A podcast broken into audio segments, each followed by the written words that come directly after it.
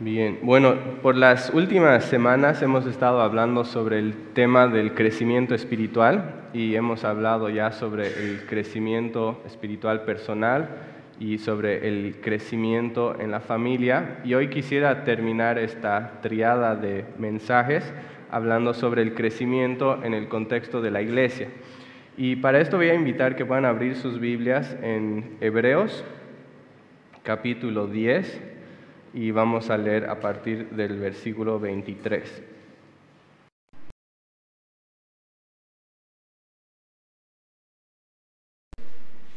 Veintitrés.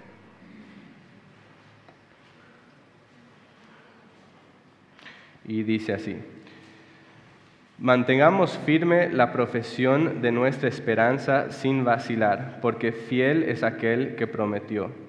Consideremos cómo estimularnos unos a otros al amor y a las buenas obras, no dejando de congregarnos como algunos tienen por costumbre, sino exhortándonos unos a otros y mucho más al ver que el día se acerca.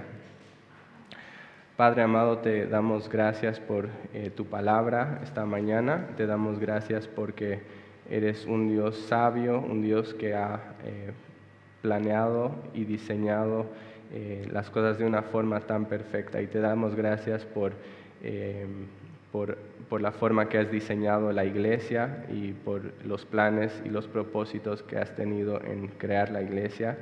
Y pedimos, Padre, que esta mañana al estudiar este pasaje, que nos ayudes a, realmente entender eh, tu propósito para la iglesia, para la, la, comunidad a la cual nos has traído y nos has llamado. Gracias, Padre, eh, por estar con nosotros y todo esto lo pedimos en el nombre de Jesús. Amén. Cuando Cristo nos salva, no nos eh, salva y no nos llama simplemente para que podamos seguirlo solos, sino que nos llama a ser parte de una comunidad con otros creyentes para que juntos podamos crecer eh, en madurez, para que juntos podamos crecer en esa semejanza de Cristo. Eh, la iglesia es el contexto en el cual eh, nosotros podemos tener un, eh, un, efecto transformador en la vida de otra persona y donde otra persona también puede tener un efecto transformador en nuestras vidas. Y por eso es tan importante que un cristiano no se aísle de, otros cristianos, de otros hermanos en la fe, sino que pueda aprender a, caminar en una estrecha cercanía con otros creyentes eh, y que pueda hacer esto en el, en el contexto de la iglesia local. Esta mañana vamos a ver dos llamados que Dios hace a cada uno de nosotros para que juntos como iglesia podamos funcionar como ese instrumento de transformación que Dios ha diseñado que seamos. El primer llamado que vemos en este pasaje es un llamado personal y es un llamado esencialmente a mantenernos firmes en nuestra fe, un llamado a mantenernos firmes en nuestra fe. La, triste realidad es que hay en cada uno de nosotros una peligrosa tendencia a irnos alejando del lugar donde nos encontrábamos en un principio, que puedan pasar años y años y, donde quizás empezamos a alejarnos de nuestro primer amor, de nuestro primer gozo, de nuestra primera pasión. Hay ese peligro de que vayamos perdiendo ese anhelo que teníamos en un principio de vivir nuestras vidas para la gloria de Dios o, que vayamos perdiendo esa centralidad que el Evangelio un día tenía en nuestras vidas. Y esa es una tendencia muy peligrosa, no solo por lo que implica para nuestras vidas personales, sino también por el efecto que tienen otras personas a nuestro alrededor. La realidad es que cuando nos vamos eh, alejando de esta manera, cuando nos, apartamos de ese primer amor, de esa primera pasión, de, de esa primera vocación, lo que termina pasando es que nuestras vidas dejan de ser de, utilidad o de beneficio o de provecho para otras personas a nuestro alrededor. Y por eso lo que vemos en este pasaje es que antes de llamarnos a tener una influencia en la vida de otra persona, lo que nos llama es a, estar seguros de que estamos manteniéndonos firmes en nuestra propia fe, que nuestra propia vida espiritual esté firme antes de pensar en nuestra influencia en otras personas. Y ese es esencialmente el, el llamado que el autor de Hebreos hace aquí en el versículo 23 cuando dice, mantengamos firme la profesión de nuestra esperanza sin vacilar, porque fiel es aquel que prometió. ¿De qué está hablando este pasaje cuando nos habla acerca de esa esperanza? ¿De qué está hablando cuando hace referencia a nuestra esperanza? Si nos fijamos en el contexto y lo que ha ido hablando anteriormente, vemos que en esencia nos está hablando acerca del Evangelio, que esa esperanza de la cual habla es el Evangelio. Eh, vemos que sin la obra de Jesucristo estábamos eh, sin esperanza y sin Dios en el mundo, como habla en, en Efesios 2. No teníamos esperanza en esta vida y mucho menos teníamos esperanza por la eternidad. Nuestros pecados nos separaban de Dios y proyectaban una oscura y tenebrosa sombra sobre absolutamente cada aspecto de nuestras vidas. Si nos ponemos a pensar, eh, por ejemplo, en, la realidad de una vida en esta tierra y de, cómo es la vida en esta tierra, vemos que, hay un constante estado de frustración. Por ejemplo, una persona puede estar trabajando por años y años a, lo largo de su vida, esforzarse mucho para poder eh, salir adelante en su vida. ¿Y qué es lo que le espera al final de toda esa larga y dolorosa trayectoria? Lo único que le espera al final de todo eso es muerte, es dejar atrás todo aquello por lo cual ha estado trabajando muy duro, dejarlo atrás y morir. Es esa frustración que ha venido a la tierra a causa del pecado. Y lo peor es que el, el, pecado no solo trae dolor y frustración en esta vida, sino que aún peor que eso, trae condenación y castigo eterno para una persona que muere en un estado de pecado. Y por eso decimos que sin Cristo estábamos en un estado de completa desesperanza, no teníamos esperanza alguna. Ahora, a lo largo de la historia las personas han intentado múltiples esfuerzos para poder em, escapar esta, esta frustración, para poder remediar la, lamentable condición en la, que se encuentran, tratar de congraciarse con Dios. Pero no importa cuánto haga una persona, no podemos salir de esa condición nosotros mismos. No había nada que nosotros podíamos hacer para remediar nuestra situación de frustración y de pecado. Y eso solo agregaba aún más a que estemos en un estado de desesperanza. Pero lo que es precioso del Evangelio es que Dios, en su misericordia, decidió enviar un Salvador. Que Dios, en su misericordia, decidió enviar un Salvador para hacer por nosotros lo que nosotros no podemos hacer por nosotros mismos. Que Cristo fue a la cruz que recibió en esa cruz la pena de muerte que nosotros merecíamos por nuestro pecado, para que nuestra deuda queda saldada y para que nosotros no tengamos que pagar esa deuda por toda la eternidad. Cristo al venir a esta tierra, al morir en esa cruz, estaba pagando el precio de nuestro pecado, estaba cancelando nuestra deuda y lo estaba haciendo por medio de un sacrificio. Y a diferencia de los sacrificios que vemos en el Antiguo Testamento, que simplemente prefiguraban el sacrificio de Cristo y que no tenían ningún poder para realmente perdonar nuestros pecados, vemos que el sacrificio que Cristo hace es una ofrenda que ha hecho perfectos para siempre los que son santificados, como vemos en el versículo 14. Y esa es la esperanza a la cual este versículo nos llama, en la cual este versículo nos llama a permanecer. Es esa esperanza del Evangelio. Por lo tanto, la pregunta hoy es, ¿has recibido por medio de la fe ese regalo que Cristo ofrece, has recibido ese regalo de salvación que Cristo ofrece por medio de su sacrificio en la cruz. Si has recibido ese regalo de salvación, tienes una esperanza eterna. Has sido liberado de ese estado de desesperanza en la cual te encontrabas, que solo llevaba a la, a la vanidad y a la ruina, y has entrado a un estado de esperanza eterna.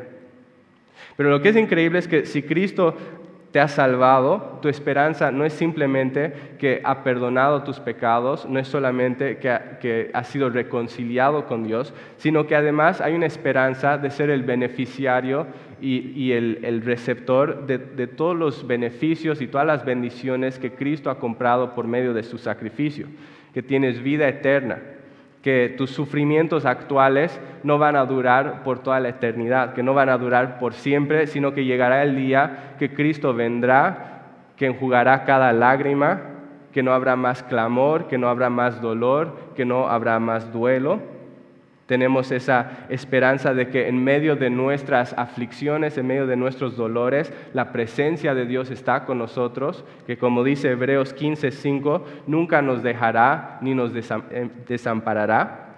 Tenemos esa esperanza de que la historia acabará bien para aquellos que están en Cristo que sin importar qué cosas estemos atravesando en esta vida, no importa qué dificultades o miserias estén en nuestras vidas en este momento, sabemos que los que estamos en Cristo vamos a tener un final que va a acabar bien.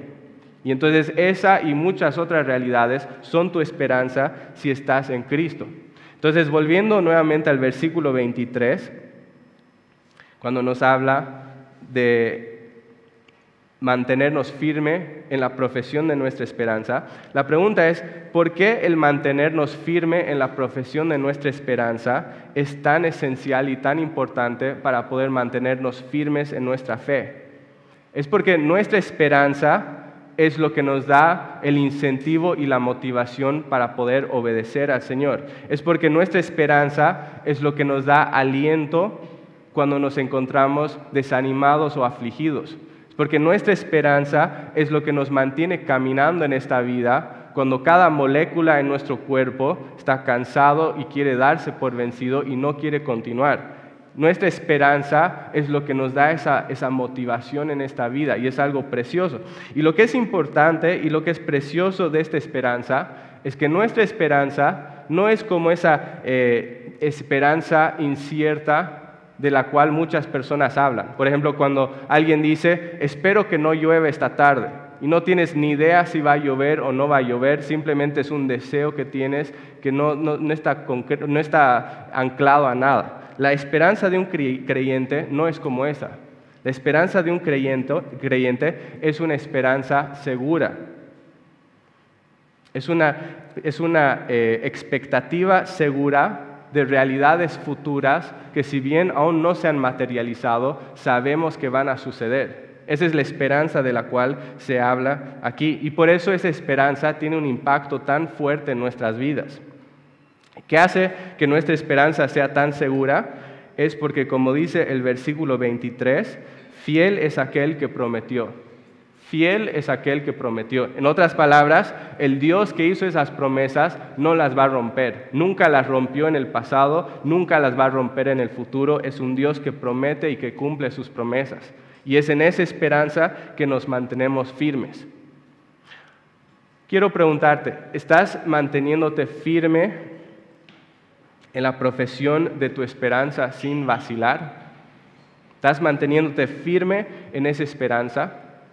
Espero que, así sea, que esa sea la realidad de tu vida, que día a día estés poniendo tus ojos en esa esperanza, aquella esperanza que le da sentido a tu vida, aquella esperanza que te, te, ayuda a perseverar en medio de la dificultad, aquella esperanza que te da victoria sobre el pecado. Porque esa esperanza, el mantenernos firmes en esa esperanza, es lo que nos es, es la clave para poder mantenernos firmes en nuestra fe.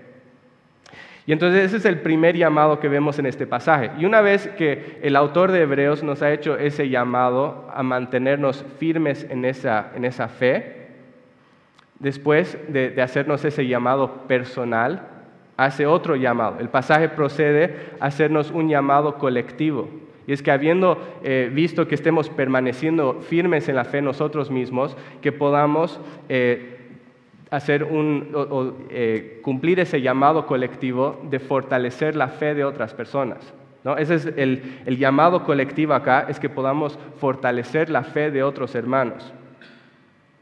Dios no nos ha llamado a que, que simplemente velemos por nuestra propia fe, y que después de, de, ver que nuestra fe esté firme, que nos olvidemos de todos los demás hermanos en la fe, que simplemente nos preocupemos de nuestra propia salud espiritual. No.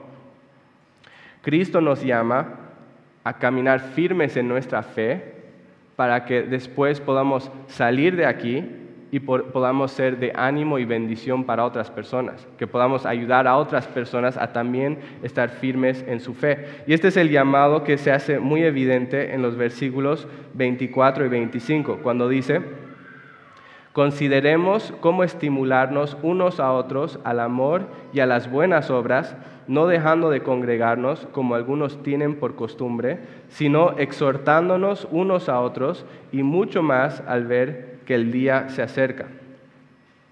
Como dijimos anteriormente, la voluntad de Dios es que la iglesia puede ser un instrumento de edificación en la vida de sus hijos, que sea un, un instrumento de edificación mutua. Pero para que esto suceda, para que la iglesia realmente pueda ser ese instrumento de edificación, hay dos condiciones indispensables que tienen que cumplirse en la vida de cada creyente. La primera condición es que estemos presentes y la segunda condición es que seamos intencionales.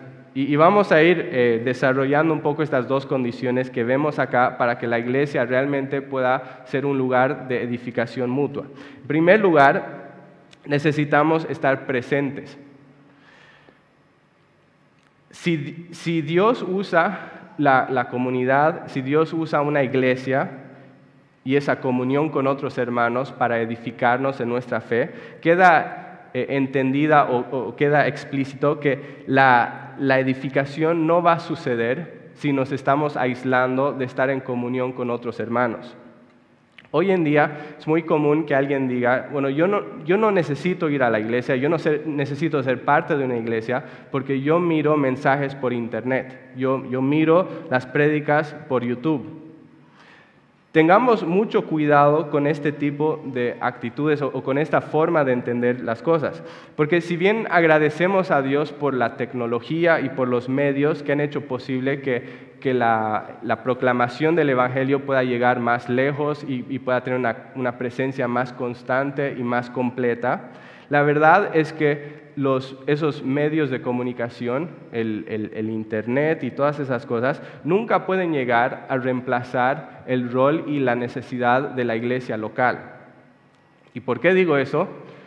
Lo digo porque la iglesia es mucho más que simplemente un lugar al que vas para escuchar prédicas.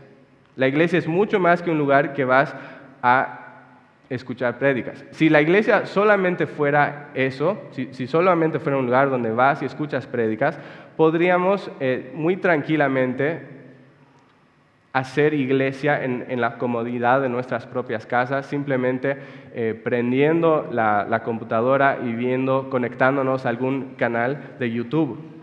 Pero puesto que la iglesia es mucho más que solo eso, hay una realidad de que es imposible que realmente experimente la plenitud de, todo lo que Dios tiene planeado para mi vida, aparte de, estar em, eh, profundamente involucrado en la vida de una iglesia local. Si bien el ministerio de la predicación es un ministerio fundamental en la iglesia, si bien es un ministerio que le da ritmo a, toda la iglesia, que le da dirección a toda la, iglesia, algo que debemos entender es que el ministerio de la predicación no es el ministerio total de la iglesia. Hay mucho más que una iglesia local hace o que debería estar haciendo. Y esto se hace muy evidente en el pasaje que estuvimos leyendo esta mañana.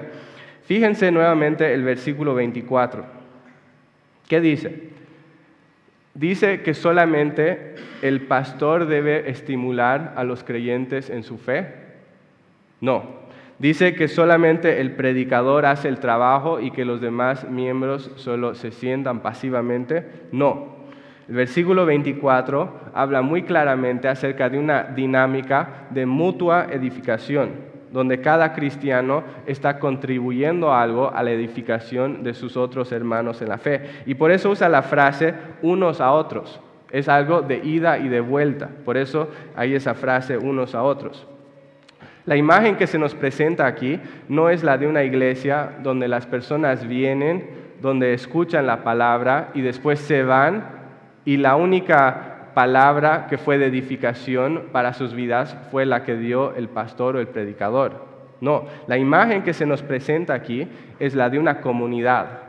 Es una comunidad donde las personas se involucran en la vida de otra persona, donde están eh, participando o teniendo conversaciones significativas sobre cosas que realmente importan y donde como resultado de esas relaciones y esas conversaciones sus vidas son edificadas. Esa es la imagen que se nos presenta acá. Y pensando específicamente en, el contexto de nuestra iglesia, en la, IBM, eso puede suceder en parte aquí los domingos por la mañana, pero quizás aún más es algo que, podría suceder en otros contextos de ministerio que hemos tratado de, formar, como ser los grupos hogareños o relaciones más informales donde realmente tenemos tiempo para sentarnos y, hablar más profundamente eh, y de involucrarnos en nuestras vidas.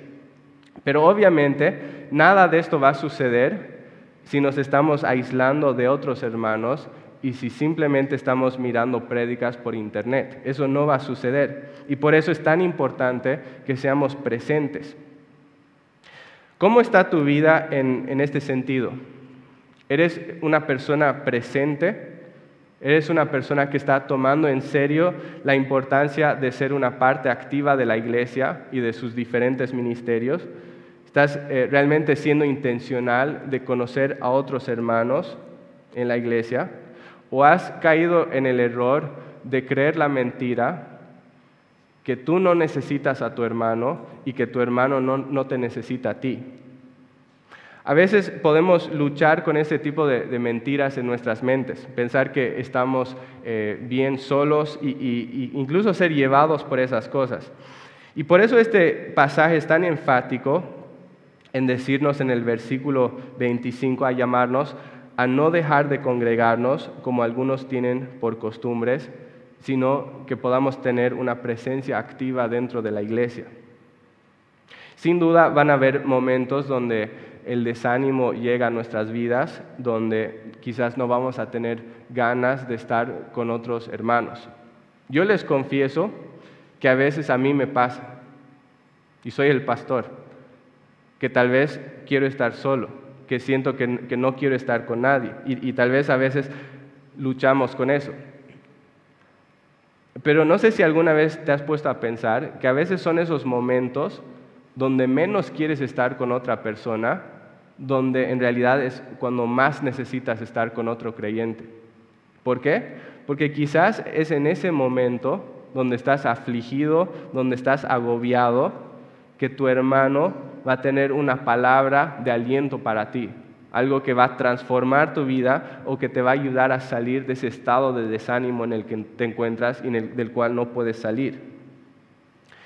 No sé si ustedes, ya que son uruguayos y les gustan los asados, alguna vez al hacer una fogata y hacer un asado, vieron qué pasa cuando separas a un carbón de los otros carbones.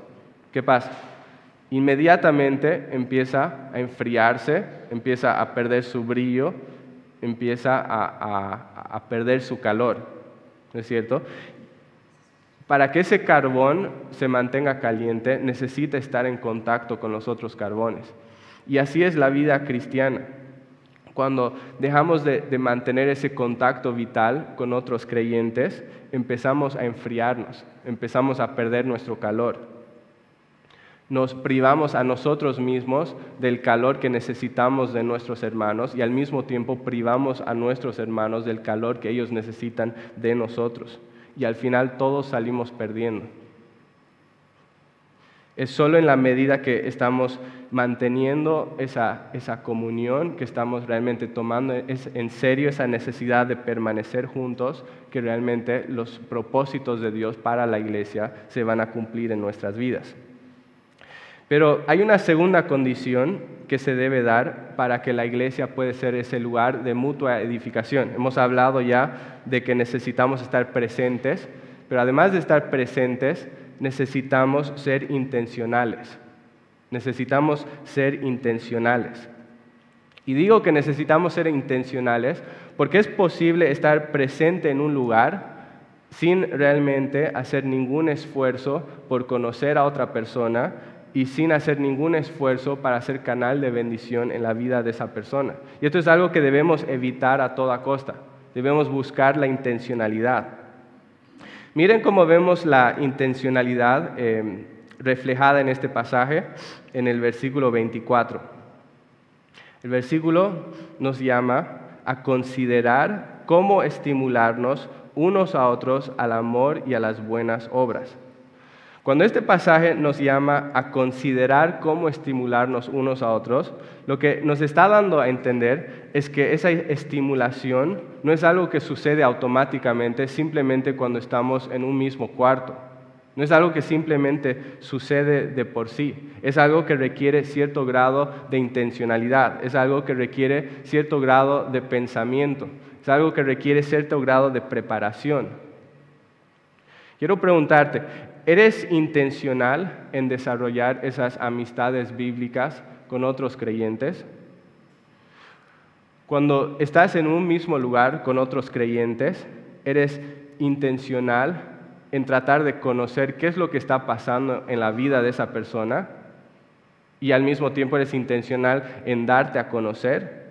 ¿Estás siendo intencional de compartir verdades de la palabra que tal vez podrían ser de ánimo o de bendición para esa persona. Eres intencional en preguntar a la otra persona cómo puedes orar por ella y de realmente buscar orar por esa persona a lo largo de la semana. ¿O es que simplemente has caído en ese patrón de estar presente, pero no ser intencional en realmente desarrollar esa comunión con otros hermanos? Todos nosotros, y me incluyo a mí mismo en esto, necesitamos crecer en esto, porque todos tenemos faltas, todos tenemos fallas, todos tenemos carencias en esta área.